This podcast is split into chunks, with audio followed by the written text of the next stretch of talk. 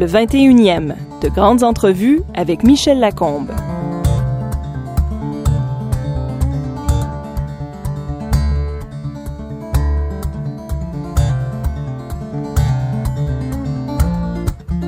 Mon invité est un diplomate de carrière qui connaît bien à la fois l'Afrique et l'Amérique latine et qui a partagé son temps entre l'ACDI et le ministère des Affaires étrangères. D'ailleurs, quand le gouvernement conservateur a voulu fusionner les deux, c'est à lui qu'on a fait appel. Il a aussi été ambassadeur à l'Organisation des Nations Unies et c'est un cycliste sérieux qui a traversé le Canada en vélo. Faut le faire. Gilles Rivard, bonjour. Bonjour, Monsieur Lacombe. Qu'est-ce que c'est l'idée de traverser le Canada en vélo? Combien de jours? Euh, 52 jours de vélo. 52 jours, oui. En moyenne, 125 km par jour. Oh là. Maintenant, je suis pas un cycliste sérieux. Je suis un cycliste qui a du plaisir à rouler. Ah non, mais il faut être sérieux pour ça. Il faut être sérieux, puis avoir un bon vélo, puis euh, Mon premier projet de retraite. votre premier projet. Vous C'est êtes à la retraite. Depuis le 27 mai 2015, et je suis parti à Vancouver le 28 mai. J'ai commencé la Ah. traversée avec trois de mes amis le 2, le 2 juin. Dans ce genre de carrière-là, est-ce que c'est pas un peu jeune pour prendre sa retraite? Vous me faites un, vous me faites, euh, vous me faites une, euh, vous Une me- fleur? vous Non, j'ai pas de raison. Je- ça fait quand même 32 ans que je travaillais pour Oui. le ministère. Et alors, j'avais le goût de relever d'autres défis. J'avais l'impression d'avoir fait euh, ce que j'avais à faire avec le ministère. Et puis, euh, ma femme a pris sa retraite euh, deux, ans, deux ans auparavant. Alors, on, on voulait passer plus de temps ensemble. Au 21e, on aime bien savoir à qui on a affaire. Ouais. Alors, on va euh, se transporter dans le temps à Trois-Rivières. Vous êtes d'une famille de six frères C'est ça, à Trois-Rivières. c'est ça. Famille euh, bourgeoise. oui, euh, mon père peu à était mon père était un commerçant Oui. euh, bien connu à Trois-Rivières. Il y avait un magasin de vêtements pour dames. Il y avait une succursale à Shawinigan. Et à l'époque, mon, mon, mon père attirait une certaine fi- fierté de dire que c'était le plus grand magasin de, de vêtements pour dames entre Montréal et Québec. Bon, oui. Alors Ah, voilà, voilà, voilà, voilà. Il était président de la Chambre de commerce à Trois-Rivières. Il Mm. était impliqué dans la municipalité, dans sa ville et ainsi de suite. Alors oui, effectivement, on faisait partie des, de ce qu'on pourrait parler d'une vieille famille de Trois-Rivières. Oui, parce que votre grand-père était déjà un commerçant. Oui. Euh, lui, euh, avec... plus euh, particulier, lui. oui, piano et chevaux. Ouais, en fait, il y avait un magasin de piano, une Oui. entreprise. Je l'ai jamais connu. D'ailleurs, mon grand-père, il est décédé en 1945. Ah, vous avez pas connu non, le magasin? Non, non, non, non, non, non. Et je sais, parce que mon père me racontait euh, des anecdotes de sa jeunesse, qu'il y avait aussi des chevaux.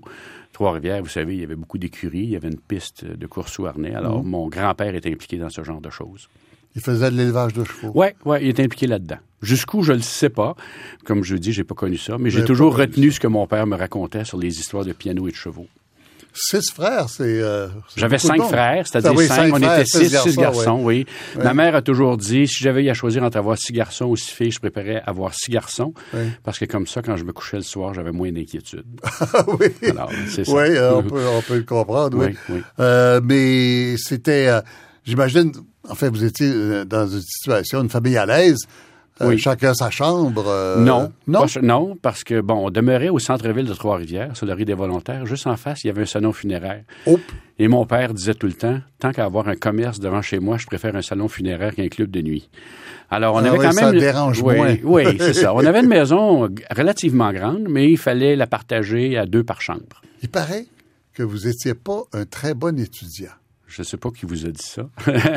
au primaire, j'étais un bon étudiant. Au secondaire, j'ai eu, euh, disons que j'ai étudié au séminaire de Trois-Rivières. Et disons que j'avais beaucoup plus de plaisir à jouer au basketball et au football qu'à étudier. D'ailleurs, je faisais partie de l'équipe du vert et or du séminaire de Trois-Rivières au football et au basket. Et au handball aussi. J'ai joué au handball par la suite. Euh, non, je passais plus de temps, euh, je passais plus de temps à m'amuser qu'à être sérieux. Disons que j'ai retrouvé une certaine forme de, de, de sérieux aux études quand je suis arrivé à l'université. Ça m'a pris quelques années de me replacer. Qu'est-ce, qu'est-ce qui vous a ramené le goût de l'étude? Vous êtes parti, d'abord, vous avez été, vous, vous avez été dans la période, là, vous avez commencé le cours classique, Ouais. puis vous avez fini, quoi, à cégep, quoi? Non, ben en fait, j'ai commencé le cours classique. Je me rappelle à l'époque, j'étais en éléments latins. Oui. Après ça, il y avait, il y avait syntaxe, méthode, versification, belles lettres. Et ceci a disparu en 1967. Je pense que ça concordait avec le- la grande réforme de l'éducation Oui, oui, de. M. Gérin Lajoie à l'époque. Et c'est devenu secondaire 2, secondaire 3, secondaire 4, secondaire 5. Et c'est là que les cégeps ont été créés. Et je suis allé au cégep. J'ai pas eu beaucoup de succès au cégep non plus. Au cégep non plus. Non, j'ai commencé à reprendre le goût aux études quand j'ai étudié dans un domaine que j'avais vraiment. J'ai je suis géographe de formation. Euh, un jour, j'ai rencontré une personne qui m'a dit Quel serait pour toi l'emploi idéal Et j'ai dit Moi, je voudrais être photographe du National Geographic Magazine. Et Ah oui, ça me tentait, j'aimais la photo. Ah, j'avais peut-être euh, 18 ou 19 ans. Euh, je lisais le National Geographic Magazine, j'aimais ça, je voulais voir du pays, je voulais voir des cultures différentes, je voulais pouvoir prendre des photos et ainsi de suite. Et finalement, ben, je me suis ramassé euh, dans un domaine où je suis devenu géographe. J'ai travaillé pour le ministère des Affaires étrangères. Alors, j'ai vu du pays, j'ai vu des gens, j'ai vu des cultures, j'ai vu des... des euh, toutes sortes de phénomènes naturels. Ouais, et à l'occasion, je prenais de la photo. Alors, finalement, je me suis rapproché de ce que je considérais mon emploi idéal à Mais l'époque. vous avez fait géographie donc à, à l'Université Laval? À l'Université Laval, Mhm. j'ai commencé à l'Université Laval. Après ça, je me suis marié avec ma conjointe, Danielle Ayotte. Et j'ai terminé mon baccalauréat à l'Université à Trois-Rivières. Et puis, euh, par la suite, je me destinais à aller étudier à l'Université Laval, mais une tempête de neige, une journée, m'a fait rebrousser chemin. Et le lendemain, je suis parti pour l'Université d'Ottawa. Par la rive nord, toujours. Euh, oui, oui, oui, oui, à l'époque, à l'époque. Alors, c'est comme ça que j'ai, euh, je me suis inscrit à l'Université d'Ottawa, puis j'ai fait une maîtrise là, puis après ça, je suis rentré au ministère des Affaires étrangères. En, en relations internationales, donc. Euh, non, à l'époque, j'ai fait une maîtrise en, en développement. À l'époque, en 1981, il y avait, je me suis dit, je vais aller faire une maîtrise où je vais augmenter mes chances de me trouver un emploi. Alors, j'ai mélangé de l'énergie, de l'international et de l'économie là-dedans. Donc, j'ai fait une thèse de maîtrise sur l'extraction pétrolière et le développement économique en Équateur. Ah bon? Mon directeur de C'est dans thèse, quel département, ça? c'était dans le département de géographie. Ah, d'accord. Mon directeur de thèse euh, faisait beaucoup d'études en Amérique latine, en Équateur notamment. Et là, il m'a suggéré un sujet de thèse. Et je suis parti pendant deux mois en Équateur. Je vais vous dire, ma femme se demandait si je reviendrais, compte tenu de ce que je voulais faire là-bas. Je me Mhm. suis promené en Amazonie, je me suis promené dans toutes sortes d'endroits, j'ai vu toutes sortes de choses. J'étais vraiment loin de chez moi. Mhm. Alors, je suis revenu par la suite. Et, euh, et c'est là que j'ai euh, j'ai fini ma thèse de maîtrise. Et au moment où je finissais ma thèse, euh, je me suis trouvé un emploi euh, avec le ministère des Affaires étrangères. Oui, à travers je- ce qu'on appelle l'examen du service extérieur. C'est ça. J'imagine que le ministère des Affaires étrangères, quand il recrute des jeunes diplomates, doit être attentif à ce genre de parcours-là. Vous aviez prouvé que vous pouviez partir à l'étranger, vous entendre avec des Euh, équipes étrangères. Je vais vous dire que ce qui importait beaucoup pour le ministère, c'est d'avoir une certaine connaissance de l'international. Il est évident que l'expérience que j'avais accumulée à faire ce genre de choses, Mm. j'étais allé à Cuba aussi euh, dans un premier voyage d'études. Mm.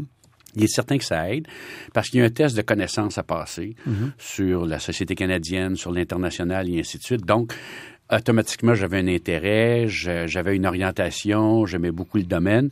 Donc, ça aide à passer l'examen de connaissance. Mais après ça, il y a une série d'entrevues qui font que tu vas être euh, sélectionné ou pas. C'est un Oh. processus assez complexe, assez Ouais. long. Et il y a beaucoup de gens qui s'inscrivent. Il y en a pas beaucoup qui, euh, à qui on offre un emploi en bout de ligne. J'ai eu la chance de m'en faire offrir un. Alors, je suis très heureux. J'ai passé ma vie là. Alors, au bout de trois ans, vous, là, vous commencez la carrière. Ouais, disons que j'avais, ça date de 1984. 85, 84, oui, hein? en janvier 84. Ma première affectation à l'étranger était en 85.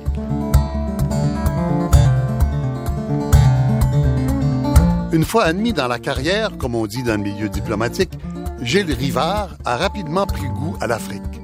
Vous pouvez le réécouter sur le site du 21e à ici radiocanada.ca.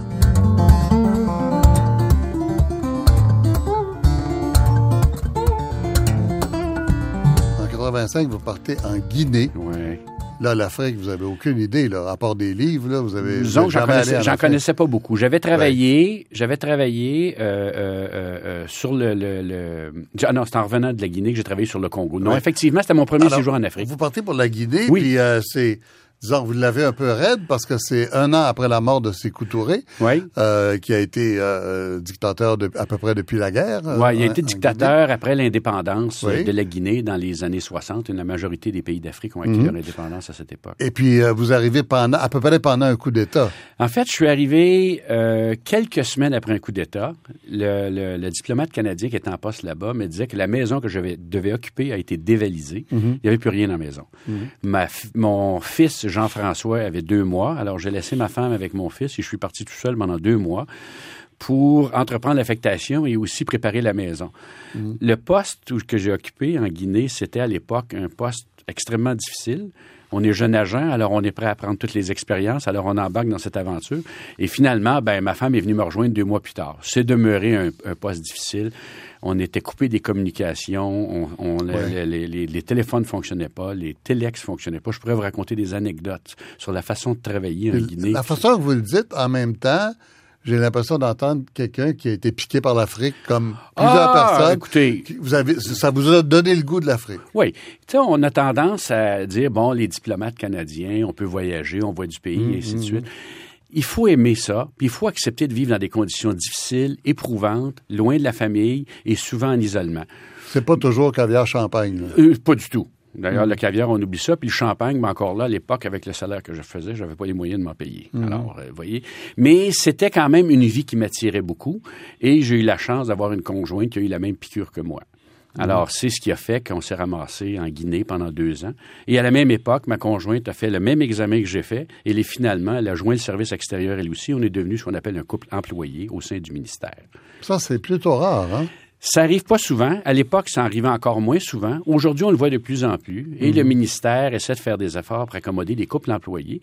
Parce que finalement, il y a, des, il y a toutes sortes de raisons à ça. D'abord, c'est... Euh, ça permet de sauver des frais de séjour. Euh, oui, ça, j'y arrivais, là, mais vous avez entièrement raison. Je veux dire, quand on était à New York, ma conjointe et moi, au lieu de louer deux appartements, on en louait seulement qu'un. Ben oui, Alors, il y avait des économies considérables. Mais ils enverront pas un couple qui est pas prêt à faire le travail ou on pense qu'il est pas prêt à faire le travail simplement pour sauver, mm. euh, sauver des fonds publics. C'est certain que ça peut aider. Mais ça permet aussi à des couples de demeurer au sein du ministère.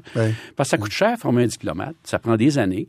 Et finalement, si un diplomate s'en va au bout de 10 ou 15 ans, ben, c'est quand même un gros investissement qui disparaît. Et c'est souvent des entreprises privées qui ramassent le fruit de la formation et de l'investissement au ministère. Alors, c'est pour ça qu'il y a, mm-hmm. à un certain moment donné, et c'était normal qu'on essaie d'accommoder davantage des couples employés. Vous avez fait euh, plusieurs pays en Afrique? Euh, j'ai fait une affectation comme telle en Afrique pendant deux ans, mais j'ai voyagé. D'abord, j'ai couvert le Maghreb, j'ai couvert le Maroc, l'Algérie, la Tunisie. Mhm.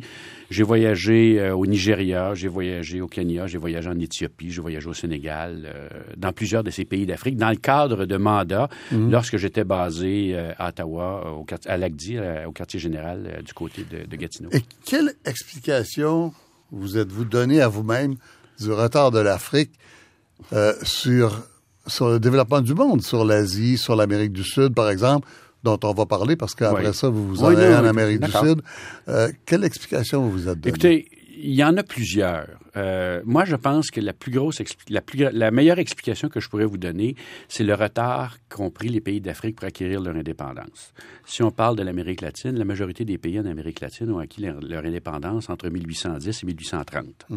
Ça fait presque, dans, dans, plusieurs pays, ça fait 200 ans. Dans le cas de l'Afrique, vous vous souviendrez que c'est au début des années 200 ans quand même, on a une histoire. Là, ben, on a une histoire, on peut, se, on peut se forger une gouvernance. Mm-hmm. Il y a des pays d'Amérique latine qui ont des problèmes, mais quand même, ils ont eu plus de temps. Dans le cas l'Afrique, le, Mozambique, si je ne me trompe pas, et l'Angola, ont eu leur indépendance du Portugal en 1975 ou 1974. Ça fait à peine 30 ans. Et ça, c'est les premiers... Euh, c'est les derniers, ça. Les Mais derniers, je parle, je parle donc... Mais les premiers pays d'Afrique noire qui ont eu leur indépendance... Ça, date des années, des années 60. Mm -hmm. après la guerre. Ah oui, oui, définitivement. Je veux mhm. dire, durant la guerre, c'était des, c'était des colonies euh, britanniques. D'ailleurs, euh, mhm. l'Éthiopie était aux mains des Italiens à l'époque. Oui, oui. D'ailleurs, c'est ce qui a expliqué qu'ils ont été impliqués un peu dans la Deuxième Guerre mondiale. Tous les pays d'Afrique du Nord le Maroc, euh, l'Algérie, la Tunisie étaient des colonies françaises. La Guinée, le Sénégal, la Côte d'Ivoire, le Mali, le, Mali, mhm. le Niger, euh, le Burkina Faso. Euh, L'Éthiopie était un, était gouverné, était un pays autonome à l'époque. Vous vous souviendrez, il y avait un empereur, l'empereur Alaïs Sélassié. Mm Donc, mais il a quand même été pris dans, le, dans les tourmentes de l'époque coloniale d'après-guerre. Donc, indépendance trop récente pour avoir pu bâtir quoi? Euh, les éléments d'une organisation nationale, une fonction publique, etc., Oui, je pense que oui. Parce que les, les, colonisateurs, ils laissent pas grand-chose derrière. Non, mais dans plus de ça, ben, dans la majorité de ces pays, c'est ce qu'on appelle des économies mercantiles. Hmm. Qu'est-ce que c'est une économie mercantile? C'est qu'un pays, comme, je sais pas, moi, la Côte d'Ivoire, va produire du cacao. Le cacao va être importé de, de, façon brute dans les, ce qu'on appelle les métropoles et c'est là qu'il va être transformé. Le problème qu'il y a, c'est que ça laisse pas beaucoup de structures économiques euh, viables à long terme en arrière. Et dans les faits, le pays continue à être une colonie économique. Dans certains égards, oui. Hmm. Bon. Euh, deuxièmement, c'est que le continent africain a 54 pays, si je me trompe pas. Hmm. c'est beaucoup, beaucoup de pays, avec euh, des périodes coloniales qui dépendaient des Allemands, qui dépendaient des, des Italiens, je l'ai mentionné, des Britanniques, des Portugais et des Français. Donc, comparativement à l'Amérique latine, si on fait la comparaison, où il y a essentiellement le Portugal et l'Espagne. Qui, donc, il y avait plus d'homogénéité Mmh, euh, dans ces pays-là. Euh, à ceci, il faut ajouter aussi des nombreux conflits ethniques euh, qui ont eu lieu à l'intérieur même de ces pays-là. Il faut dire que les frontières de ces pays ont été dessinées par les, euh, les puissances coloniales et souvent, il y a une frontière qui traçait, on traçait une ligne entre deux pays. Quand on regarde la façon dont le Mali ou le Niger ou le Burkina ont été coupés, on voit des grandes lignes, des grands traits qui se tirent sur les cartes géographiques. Souvent, ça coupait des ethnies d'un côté d'une frontière et de, de l'autre côté. Les Ça cartes créait- géographiques tracées dans un bureau. sur une euh, planche à dessin.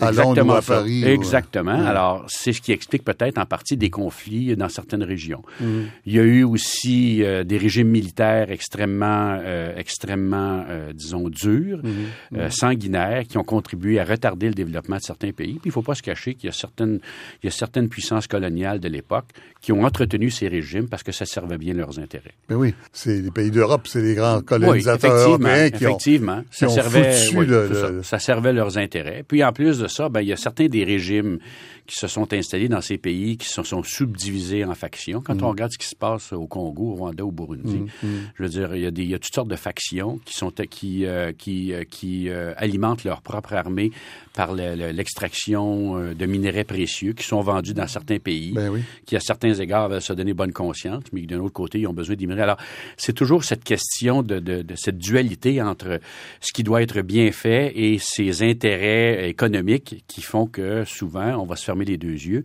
on va profiter d'une situation qui va se faire au détriment de populations locales.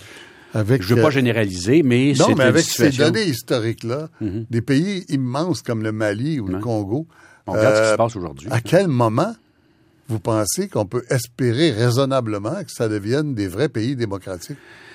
Je pense qu'il faut être optimiste, puis je pense que ça peut arriver, mais il va falloir être extrêmement patient et investir beaucoup plus de temps et d'énergie qu'on le fait présentement. Pour être optimiste, il faut être patient. Euh, oui. Qu'est-ce qui vient en premier, là, la poule ou bien l'œuf, on ne le sait Ouais. pas, mais dans ce cas-ci, je veux dire, il est certain que faudrait aussi donner plus de chance aux pays d'Afrique de pouvoir exporter ce qu'ils produisent, ce qu'ils produisent bien. Souvent, on va dire à des pays, vous devez davantage exporter. Ces pays vont essayer ex- d'exporter davantage, mais là, on va leur mettre des barrières tarifaires parce que les produits qu'ils vont vouloir euh, vendre chez nous vont se vendre moins cher que ce qu'on produit localement. Puis là, on leur dit, ah, ben là, ça fonctionne plus, il faut protéger nos marchés intérieurs et ainsi de suite. Alors, il y a bien de ces pays, des fois, qui sont parfaitement, sont perplexes face à un discours qui leur demande d'orienter leur économie vers des productions durables. Je vais vous donner l'exemple du coton et du Bénin, qui produit un excellent coton.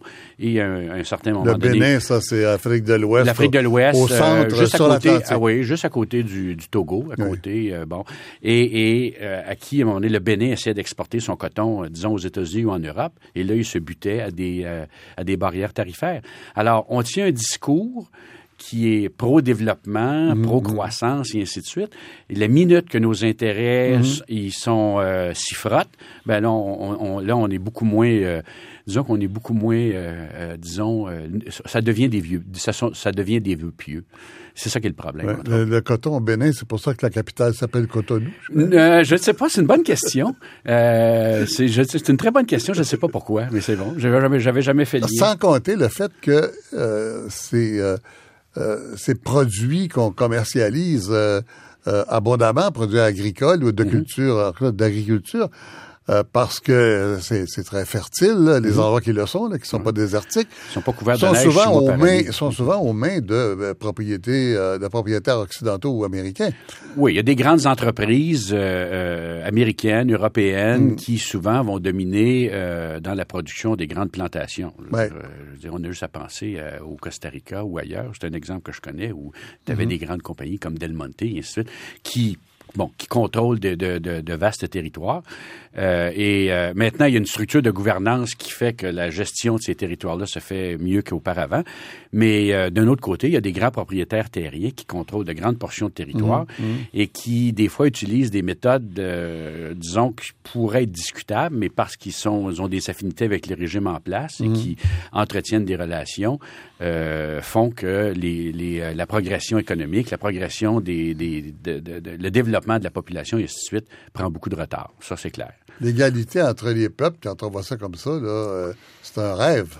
Euh, oui, mais en fait, c'est pas une utopie, ça reste un rêve. Je vais vous dire qu'il y a beaucoup plus d'égalité maintenant en Afrique qu'il y en avait il y a 30 ans, mais c'est pas demain la veille. Et on a tendance souvent à être impatient. Quand on regarde nos systèmes à nous, je veux dire, le Canada est ce qu'il est aujourd'hui, mais c'est un pays qui, qui a quand même une structure de gouvernance qui date, euh, qui date de fort longtemps. En Amérique latine aussi, il y a des pays qui se sont développés des structures de gouvernance. Euh, Comme je vous le rappelle, le- le- le- le- le- en Afrique, dans beaucoup, beaucoup, beaucoup de cas, euh, ces pays ont leur indépendance il y a 30 ou 40 ans. Alors, faut, faut être patient, mais aussi, je pense que euh, il y a beaucoup trop de complaisance euh, en Afrique, puis là je parle entre les pays d'Afrique, face à des, euh, à des gestes politiques euh, extrêmement discutables qui sont pris par un certain nombre de chefs d'État. Quand on regarde la situation au Burundi présentement, où le président a été réélu pour un autre mandat, alors que la Constitution faisait en sorte qu'il devait démissionner, ben, comme on dit, il a manufacturé une Constitution qui faisait son affaire, il était au pouvoir. Alors, il est évident que, je veux pas, je veux pas être pessimiste, mais il est évident qu'actuellement, le Burundi s'en va directement vers, une- vers un conflit ouvert et qu'éventuellement, on va demander la participation des Nations Unies, encore une fois, pour essayer de régler un problème qui, s'il avait été euh, euh, euh, euh, géré à la... Ben, c'est ça. Si on faisait un peu plus de prévention et un peu moins de, de réaction, peut-être que ça serait- les, les conflits s'éterniseraient moins longtemps et coûteraient beaucoup moins cher aux Nations Unies.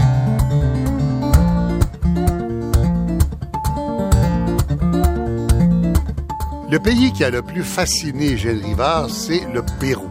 Il en parle d'abondance et avec enthousiasme. Ici Radio-Canada Première.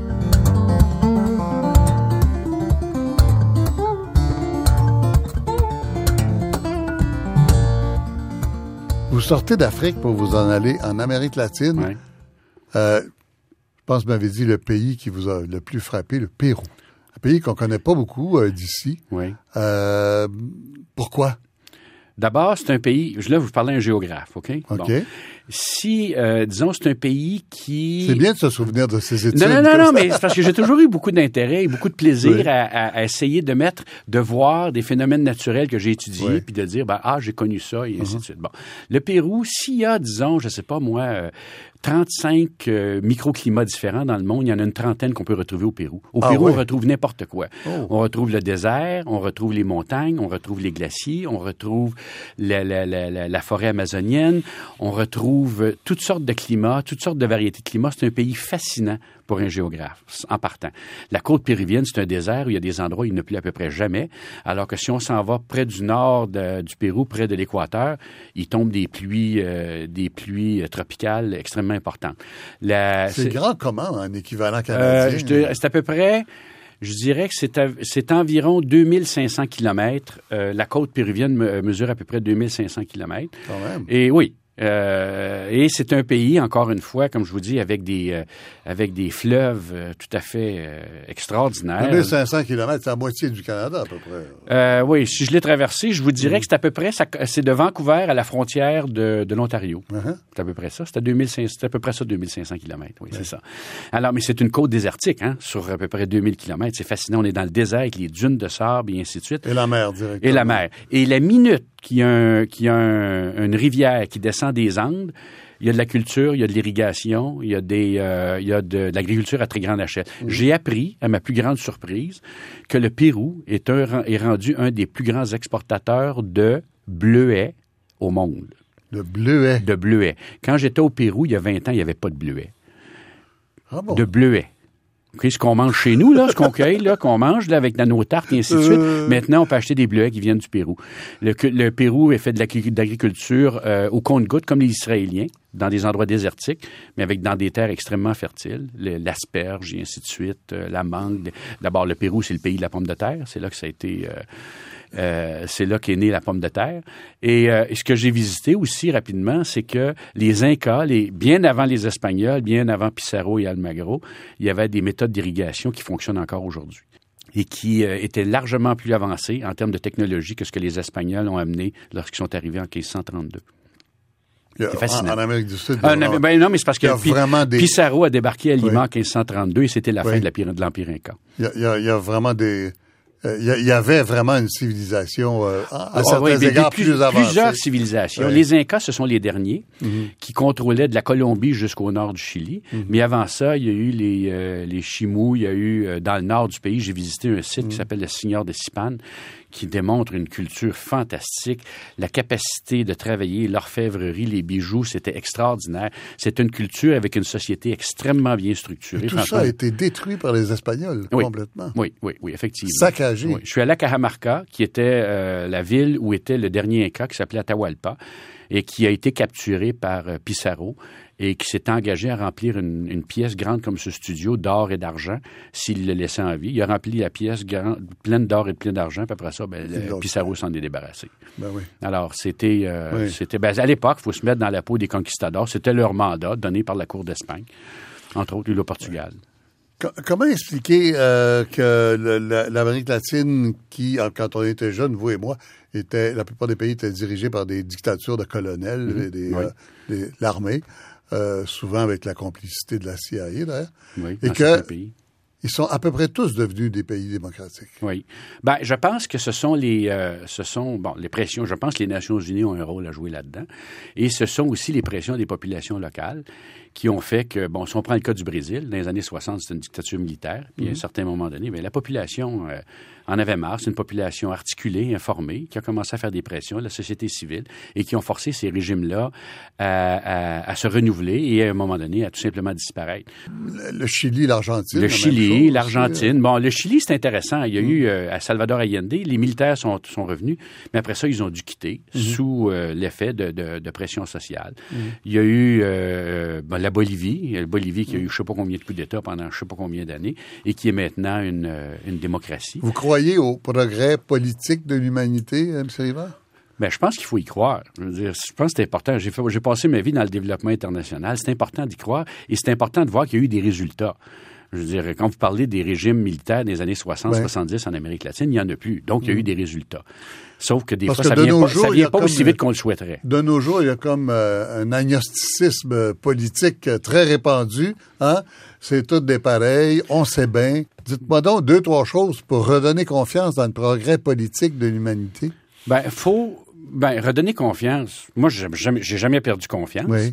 Euh, je pense que ce qu'il faut voir, c'est les progrès qui se réalisent dans un certain nombre de pays. Il y a, si on, si on parle de l'Afrique, euh, je veux dire, il y a des pays où je me rappelle dans du temps de Léopold Senghor, je veux dire, c'était un des, se- une, seule une des seules démocraties, euh, était au Sénégal. Maintenant, quand on regarde des pays comme... euh, Mais on dit que ça a reculé justement depuis 100 ans. Ouais, mais en fait, c'est une question de perspective. Effectivement, s'il y a des conflits avec le- le- le- la classe politique, effectivement, ça crée des problèmes. Mais c'est pas demain matin qu'il y a un régime militaire qui va se réinstaller au Sénégal. Ah bon, bon, euh, le Mali avait a fait des avancées. Là, il en a beaucoup perdu à cause de la situation qu'on voit Mhm. là-bas.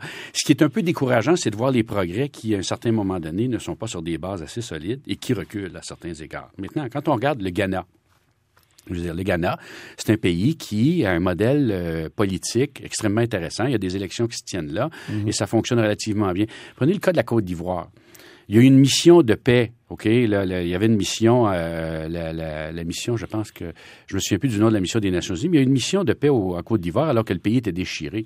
Il y a eu une élection récemment et euh, l'élection s'est bien déroulée. C'est quand même des résultats positifs. Le problème, c'est qu'il y a 54 pays, puis il y en a qui sont extrêmement reculés. La République centrafricaine, il y a énormément de problèmes. Le 193e pays des Nations Unies, le Sud-Soudan, est né il y a quelques années, et on pensait qu'il y aurait une, euh, qu'on s'en allait directement vers une, une démocratie. Maintenant, le vice-président et le président se sont chicanés, sont chacun, sont partis chacun de leur côté avec leurs ethnies, et là, ils se sont livrés des combats. Alors, ça a retardé. C'est ça qui est un peu, c'est ça qui est un peu décourageant. Et puis, il y a toute l'action terroriste euh, des islamistes dans le Sans Nord. compter qu'il y a un terreau euh, extrêmement fertile ouais. avec, avec les, les, les Ça islamistes. donne pas confiance à l'avenir beaucoup, ça. C'est-à-dire, ben, c'est-à-dire que c'est préoccupant. Mm. Ça, j'en conviens. Ça, je suis d'accord avec vous. Mais je pense qu'il faut pas perdre, il faut pas perdre espoir pour ce genre de, dans ce genre de situation-là. Je veux dire, euh, on regarde la- la- l'Afrique du Nord, Maroc, Algérie, Tunisie. Ils ont leurs problèmes, mais il y a quand même, il y a quand même euh, des structures démocratiques qui sont pas ce qu'on a chez nous, mais qui sont quand même des structures démocratiques qui permettent de réaliser certaines avancées. Moi, je suis optimiste. et je me dis, ben, faut, faut le demeurer. Si on, si on ne l'était pas, bon, on laisserait tomber ces pays-là, puis je pense que ça serait la pire erreur à faire.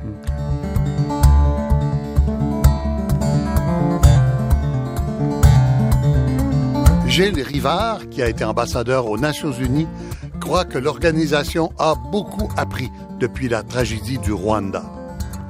Ici Radio-Canada, première.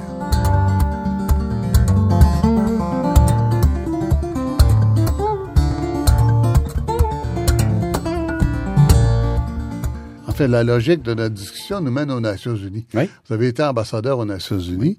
Et puis, Et représentant permanent adjoint. et représentant permanent adjoint du Canada. Oui. Euh, on peut être à la fois ambassadeur et représentant permanent adjoint. Oui. Ça veut dire Euh, quoi? ça veut dire, c'est tout simplement parce que les Nations Unies, c'est beaucoup, beaucoup, beaucoup de travail. Et avoir seulement un ambassadeur pour représenter dans des discussions, dans des rencontres aux Nations Unies, ça limite la capacité d'un pays d'être représenté. Il y a un certain nombre de pays, dont le Canada, qui ont deux, deux ambassadeurs, les Américains en ont six.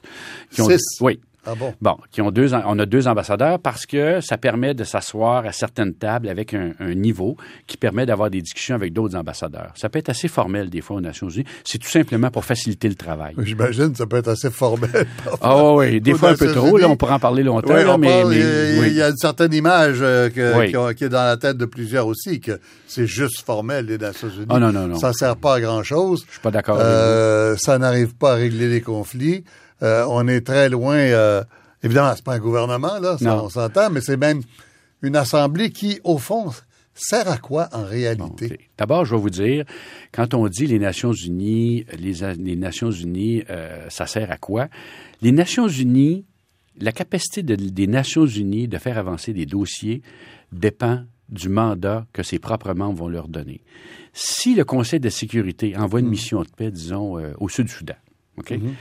Si le mandat de cette mission-là est trop limité, les troupes qu'on envoie sont trop limitées parce que les membres du Conseil de sécurité autour de la table trouvent que ça coûte trop cher, les Nations unies vont hériter d'un mandat qui va être extrêmement difficile à livrer.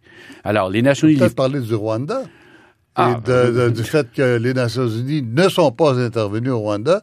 C'est-à-dire qu'il y avait une- c'est pour cette raison-là, mais malgré l'appel du général Dallaire. les Nations unies étaient présentes au Rwanda. Oui, Ce qui arrive, mais- c'est que son appel a été ignoré. Voilà. Parce que à ce moment-là, euh, euh, c'est toute la question du mandat qui avait été donné par le Conseil de sécurité et le fait qu'on a tout simplement ignoré ces appels, ces, ces drapeaux rouges, comme on dit, ces drapeaux jaunes et ces drapeaux rouges. Euh, je vous dirais aujourd'hui, ce genre de situation-là, si le général Dallaire était ici, il pourrait me contredire, mais je pense pas que ça puisse se reproduire.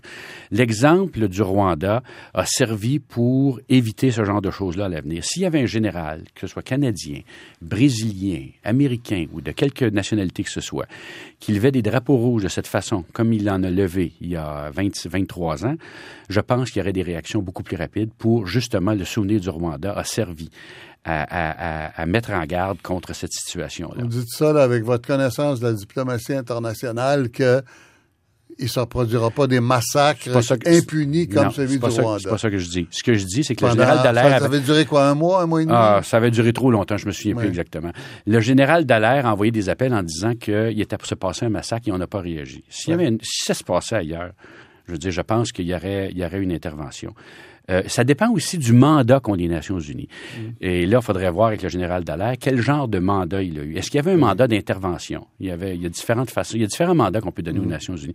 Et euh, s'il n'y avait pas un mandat d'intervention directe, tout ce qu'il pouvait faire avec les forces qu'il y avait, c'était de, de se mettre sur la défensive. Maintenant, si je vous prends l'exemple du Congo, ils ont des mandats beaucoup plus, je dirais, agressifs pour éviter ce genre de situation-là. Je vous dis pas que ça se reproduirait pas. Je vous dirais que les chances qu'une situation aussi catastrophique à une- à une- avec une ampleur telle que celle qu'on a connue à ce moment-là, à mon avis, aurait de- aurait de chances de se reproduire.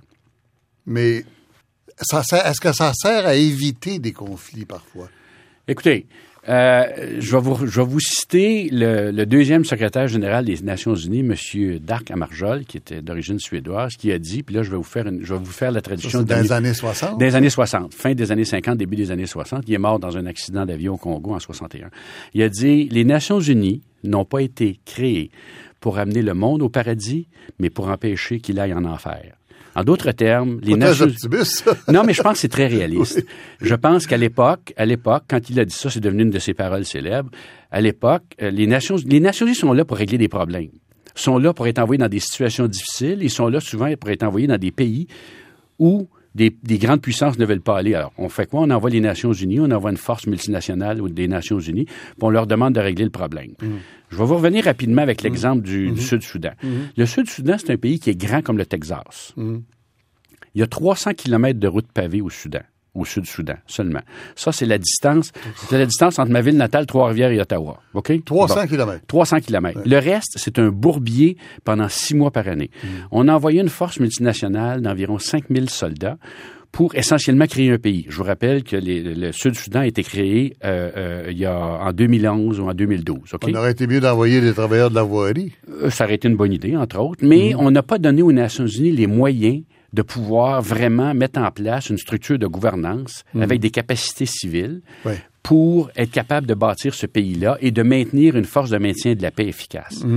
Qui a donné le mandat aux, euh, aux Nations Unies d'aller au Sud-Soudan? C'est les membres du Conseil de sécurité. Alors, l'efficacité des Nations Unies dépend en grande partie des mandats que les membres eux-mêmes vont donner aux Nations Unies. Alors, je vous dirais de façon par ricochet, c'est que si les Nations Unies échouent à bien des égards dans une mission de maintien de la paix, c'est parce que c'est les pays membres qui n'ont pas donné le mandat assez robuste pour être capable de, ré- de régler ou d'atténuer la situation et d'éventuellement trouver des solutions à long terme. On on est en train de réexaminer d'ailleurs toute cette question de maintien de la paix aux Oui. Nations Unies. Euh, euh, on appelle ça l'in- l'intervention civile. Il y a un acronyme Oui. pour ça, là, Oui, mais il s'appelle CivCap, Civilian Capacity en anglais. civilian capacity. Oui. Bon, euh, au lieu d'envoyer de l'armée en casque bleu, on enverrait des, des travailleurs de la construction. ou Non, quoi? non. Je pense que ce qui arrive, c'est que le secrétaire général euh, actuel, Ban Ki-moon, qui va quitter ses fonctions à la fin de l'année, euh, euh, a proposé en 2009, si ma mémoire est bonne, de penser davantage à l'après-conflit.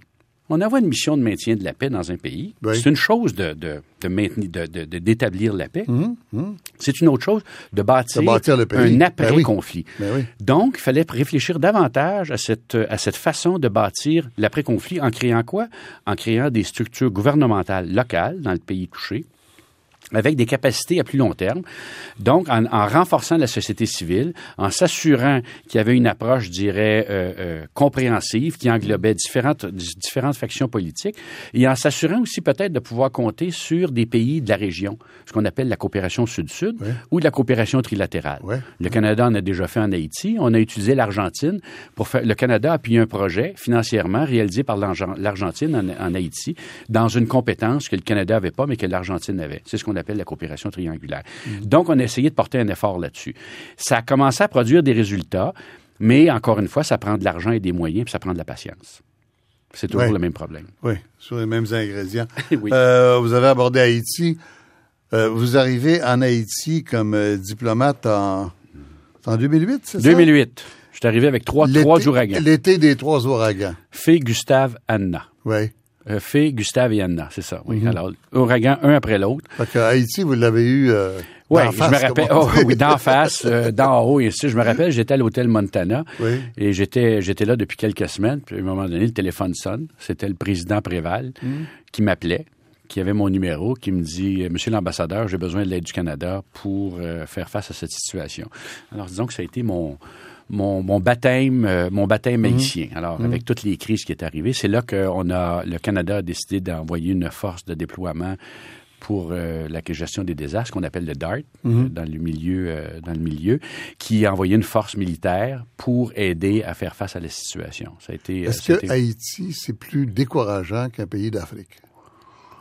Ah, mon Dieu Seigneur, c'est pas une bonne question que vous me posez là. C'est c'est un pays qui peut, c'est un pays qui peut être à l'occasion, euh, je dirais décourageant. Moi, je, je suis un peu biaisé parce que j'ai beaucoup de sympathie pour la population haïtienne. Je vous Oui. dirais que Justement? Haïti, c'est un pays qui mérite qu'on s'en occupe. Oui. C'est ça que j'avais déjà Oui. dit à un poste de radio en Haïti, je le crois encore. La population haïtienne fait preuve d'une résilience tout à fait extraordinaire face à la situation. Sauf que la classe politique haïtienne, à mon avis, manque d'une certaine maturité. Et tant et aussi longtemps que cette situation va perdurer, je pense que l'imbroglio politique qui prévaut en Haïti euh, s'atténuera pas d'une élection à l'autre. C'est un, des grands défis de, de ce pays. Mais ça, ça ressemble beaucoup à certains pays d'Afrique. C'est un peu la Oui, même... ben oui, ben oui, sauf que c'est plus près de chez nous. Euh, les Canadiens s'identifient davantage à Oui, ça. On suit la solution, on la situation Mais de Haïti a eu son indépendance il y a euh, trois- 1804. 200 ans, oui. euh, 1804, vous vous 250 rendez compte? Alors, c'était le premier pays de la région à avoir son indépendance. Et Haïti, à l'époque, était une force militaire. hein. Le général euh, Pétillon euh, euh, et ainsi de suite. C'était, c'était un pays. D'ailleurs, ils ont, ils ont été en conflit avec la République dominicaine. Ils ont chassé les Français. euh, bon, Chasser les armées de Napoléon. oui, c'est ça. Bon, les Français, par la suite, leur ont fait payer le prix. Là. Oui, en effet. Oui, alors. Jusqu'à Aristide, d'ailleurs. Oui, effectivement. Mais On payait, euh, on payait euh, une- un impôt euh, colonial à la France. Oui, mais peut-être même un peu avant Aristide, là, mais de toute Mm. façon, ça, ça a duré très longtemps, cette histoire-là. En Haïti, il y avait plus de touristes en Haïti jusqu'en 1984 qu'en République dominicaine, c'est vous dire. Le- le- les régimes... Jusqu'en 84. Oui. Bon. Il y a des choses, il y a plusieurs choses qui ont pas sais que été... tant- que les Duvaliers sont restés, Ben bon, vous- on parle des Duvaliers, effectivement. Euh, euh, bon, la, la- la- la dictature du les Duvalieristes a contribué à, disons, à, à effriter tout le tissu économique et tout le tissu euh, social. Les conflits euh, ont miné beaucoup, beaucoup cette cette société-là. Et ce qui n'a pas aidé, ce qui a pas aidé Haïti, c'est que quand le SIDA est apparu, il y a des rumeurs qui laissaient qui laissaient croire que le SIDA avait commencé en Haïti, ce qui ce qui n'était pas, ce qui était pas du tout le cas. Donc, ça a vidé, ça a vidé essentiellement ce pays de toute ses, euh, son infrastructure ce qui touristique. correspond pas à l'histoire scientifique qu'on connaît maintenant. Non, là. effectivement. Bon, Surtout avec maintenant, le docteur, docteur Jacques Pépin de l'Université de Sherbrooke qui a fait une histoire du sida. Ouais. Euh, Mais effectivement, alors c'est un pays, c'est un pays qui a eu une série de malchances, qui a contribué à faire un peu sa propre malchance à certains égards. Et, euh, euh, et qui euh, et qui, comme je le rappelle, a été, il y a eu des dictatures militaires. La dernière étant le, le- le fameux général Cédras, qui a été foutu à la porte en 1994, euh, qui a contribué à, à- à- à, disons, à affecter énormément l'économie, l'économie haïtienne, qui s'en est jamais vraiment relevée. Le- L'embargo qui a été déclaré sur Haïti suite à la présence du général Cédras a contribué à faire fuir les dernières manufactures les dernières entreprises qui travaillaient en Haïti. Mais les choses sont en train de changer, vous savez. Il y a des zones franches en Haïti où il y a des milliers d'Haïtiens qui travaillent à faire l'assemblage dans le domaine du textile, qui est un des trois secteurs Est-ce qu'on est encore à un salaire de 5 dollars? non, non, non, non, non, non, non, non, Non? non, non. Ça, je peux vous le dire. Je les ai visités, ces zones franches-là. Les, euh, les, les salaires sont, sont compétitifs. D'ailleurs, ça fait partie des conditions pour que le textile qui est produit en Haïti puisse être en- entré, euh, euh, entré en- euh, aux États-Unis sans droit de douane, dans la mesure où les travailleurs qui œuvrent dans ces domaines-là sont payés dans des conditions jugées, euh, jugées acceptables. Bon. Après ça, il y a toute la question de l'agro-industrie. Haïti est un produit les meilleurs mangues au monde, à mon avis.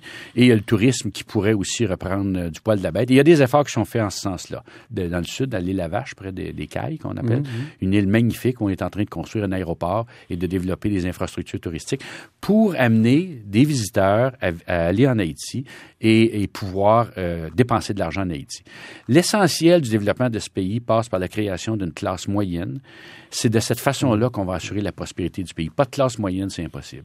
Donc, ça prend des industries, ça prend euh, des, des industries créatrices d'emplois qui paient bien leurs employés pour amener cette classe moyenne. Et encore là, vous êtes optimiste. Écoutez, je, je vous dis que ça va prendre du temps, mais on voit des changements. Oui. Bon. Euh, c'est ce qui me ce que je trouve politique oui, pas. Ce que je trouve difficile, c'est la structure politique. Le président Martelly a quitté ses fonctions au mois de janvier. Là, il est remplacé par un président intérimaire. Et là, ben, on voit pas le, le moment où il va y avoir un, un autre, un deuxième tour des élections où il va falloir tout recommencer. Alors, les millions de dollars mis en place par le Canada, les États-Unis, l'Union européenne et d'autres pays, euh, ben, disons que c'est, euh, je vous vois, je vous regarde, vous avez l'air découragé. Ben. Moi aussi, des fois, je trouve ça difficile.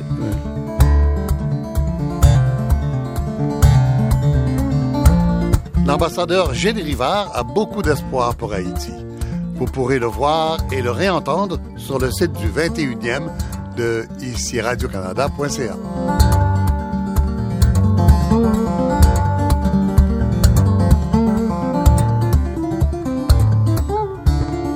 Euh, revenons au Canada. Vous avez travaillé à la fois pour les affaires étrangères comme diplomate et pour l'ACDI. Ouais. C'est une chose qui se fait pas beaucoup. Hein? On travaille pour l'ACDI ou pour les affaires étrangères en général. Hmm, ben, non? ça dépend. Je veux dire, moi, j'ai voulu faire une carrière en développement international Oui. Parce que ma femme était dans C'est à cause de votre femme, c'est ça? Ben, c'est pas à cause d'elle, je vous dire honnêtement. Moi, je suis venu plus, plus souvent qu'autrement. Elle était dans le domaine commercial. Oui. Et si on voulait être capable d'aller à l'étranger et de pouvoir avoir nos fonctions sans avoir de conflit d'intérêts, il Mhm. fallait travailler dans deux canaux différents. Je dois dire aussi que j'aimais mieux le développement international. Je vous rappelle que j'ai fait une thèse de maîtrise là-dessus. Oui, oui, oui. Alors, mais à l'époque, le développement international, c'était du côté de l'Agence canadienne de développement international. Mhm. Je veux dire, à- je veux dire à mes fils qu'on se rappelle de sa thèse de maîtrise toute sa vie. Oui, ah non, ça, je m'en rappelle. J'en ai une copie chez moi. J'en ai une copie chez moi. Alors, c'est ça. Quand le gouvernement conservateur a, décidé de fusionner l'ACDI, Mhm. euh, en fait, d'intégrer l'ACDI au ministère des Affaires étrangères, euh, tout le monde était très fâché. Et, et c'est vous qui avez dirigé l'opération. D'abord, je vais Vous- dire que la- l'ACDI n'a pas été intégré aux affaires étrangères. Vos anciens amis de l'ACDI ont dû être fâchés contre vous. Non. Il y a eu une fusion entre l'ACDI et les affaires étrangères. Puis je vous rappellerai que même aujourd'hui, lorsque c'est fusionné, il y a un ministre responsable du développement international. Mm. Il y a un sous-ministre responsable du développement international. Il y a un ministre responsable de la politique étrangère, M. Dion. Il y a un sous-ministre mm. responsable euh, des affaires étrangères, Daniel Jean. Et il y a une ministre responsable du commerce international. Il y a un sous-ministre. Alors, c'est une structure à trois, à trois têtes, si je peux dire. OK? Donc, chaque, chaque... On a perdu le nom. On a perdu l'identité. Je vais vous dire que le nom de l'ACDI, quand on l'a perdu, ça m'a fait de la peine. Parce que le nom de l'ACDI, c'est quelque chose, ou SIDA en anglais. Tu vas dans les conférences internationales, tout le monde connaissait ça. Ça, je vais vous dire que c'est peut-être une des choses qu'on a perdu qui m'a fait le plus mal au cœur parce que c'était, l'ACDI était connu comme une institution. Mm. Ceci étant dit, comme fonctionnement aujourd'hui, ce qu'on a voulu faire, c'est assurer une plus grande harmonie dans le fonction entre les trois volets. Donc, c'est cette responsabilité. Alors, c'était pas une mauvaise décision du gouvernement conservateur? De mon point de vue, non, pas du tout. J'ai toujours dit que c'est très important d'avoir des outils développement, politique étrangère et commerce international dans la même boîte à outils. Comme ça, ben, je veux dire, si on a besoin d'un élément, on a tout à notre portée. Et il était, à mon avis, important que cette coordination puisse se faire de façon plus harmonieuse. Euh, est-ce que les conservateurs ont été si mauvais pour les affaires étrangères canadiennes? Je dois vous dire que, comme ambassadeur aux Nations Unies, pendant trois ans que j'étais là, je dois vous dire que c'est extrêmement difficile de, disons, de, mousser le, le, Canada et d'accroître la stature du Canada aux Nations Unies. C'était une période difficile parce que c'est un gouvernement, il s'en cachait pas, les institutions multilatérales, c'était pas leur tasse de thé. Ils préféraient ce qu'on appelle des coalitions s'il fallait faire quelque chose, comme à Libye ou ailleurs. Et ça a contribué en partie à nous, euh, à nous empêcher d'avoir un siège aux Nations Unies en 2010. Il n'y a aucun doute. Au Conseil de sécurité. Au Conseil de sécurité. Est-ce que ça va être possible de retrouver le siège du Canada ah, ben, au Conseil de sécurité? Ça, j'en suis convaincu. Ah, ouais? euh, ah, ben oui, écoutez, je veux dire, on a un premier la prochaine ronde, là? Non, pas la prochaine ronde. on, on l'a, je pense, ma mémoire est bonne, c'est pour 2021. 2021. Une course à un siège au Conseil de sécurité, ça se prépare des années d'avance ça se, parce qu'il faut persuader des pays de voter pour nous. Et souvent, ce qu'on fait, on fait un échange de votes.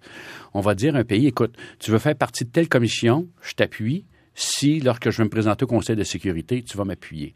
Ça fonctionne beaucoup, beaucoup par tractation de vote et ainsi de suite. Et c'est ce qui, qui, permet, au fil des années, de bâtir une crédibilité mhm. et de bâtir, d'avoir l'espoir de pouvoir être élu au Conseil de sécurité. En 2010, on s'était mis à dos un certain nombre de pays pour toutes sortes de raisons. À mon avis, on a négligé en partie l'Afrique. Euh, les chefs d'État africains ne l'ont pas oublié. Et il est arrivé un certain nombre de situations euh, dans les mois ou les semaines qui ont précédé euh, le vote au Conseil de sécurité qui nous a mis en conflit avec un certain nombre de pays arabes, entre autres, qui fait que le jour du vote, j'ai vu un un, ministre des Affaires étrangères d'un pays arabe se promener sur le plancher de l'Assemblée générale en disant de ne pas voter pour le Canada.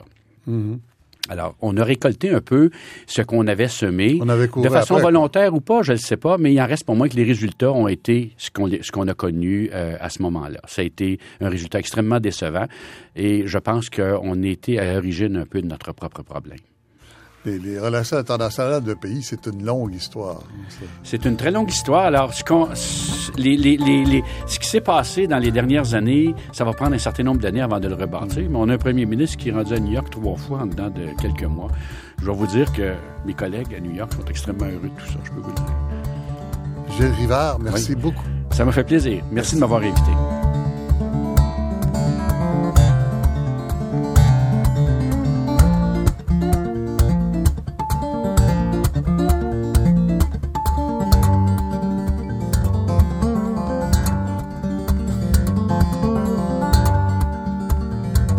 C'était l'ambassadeur Gilles Rivard aux entrevues du 21e. À la technique Maurice Côté, à la recherche Sylvie Meloche, le réalisateur est Jacqueline Castonguay, ici Michel Lacombe, à bientôt.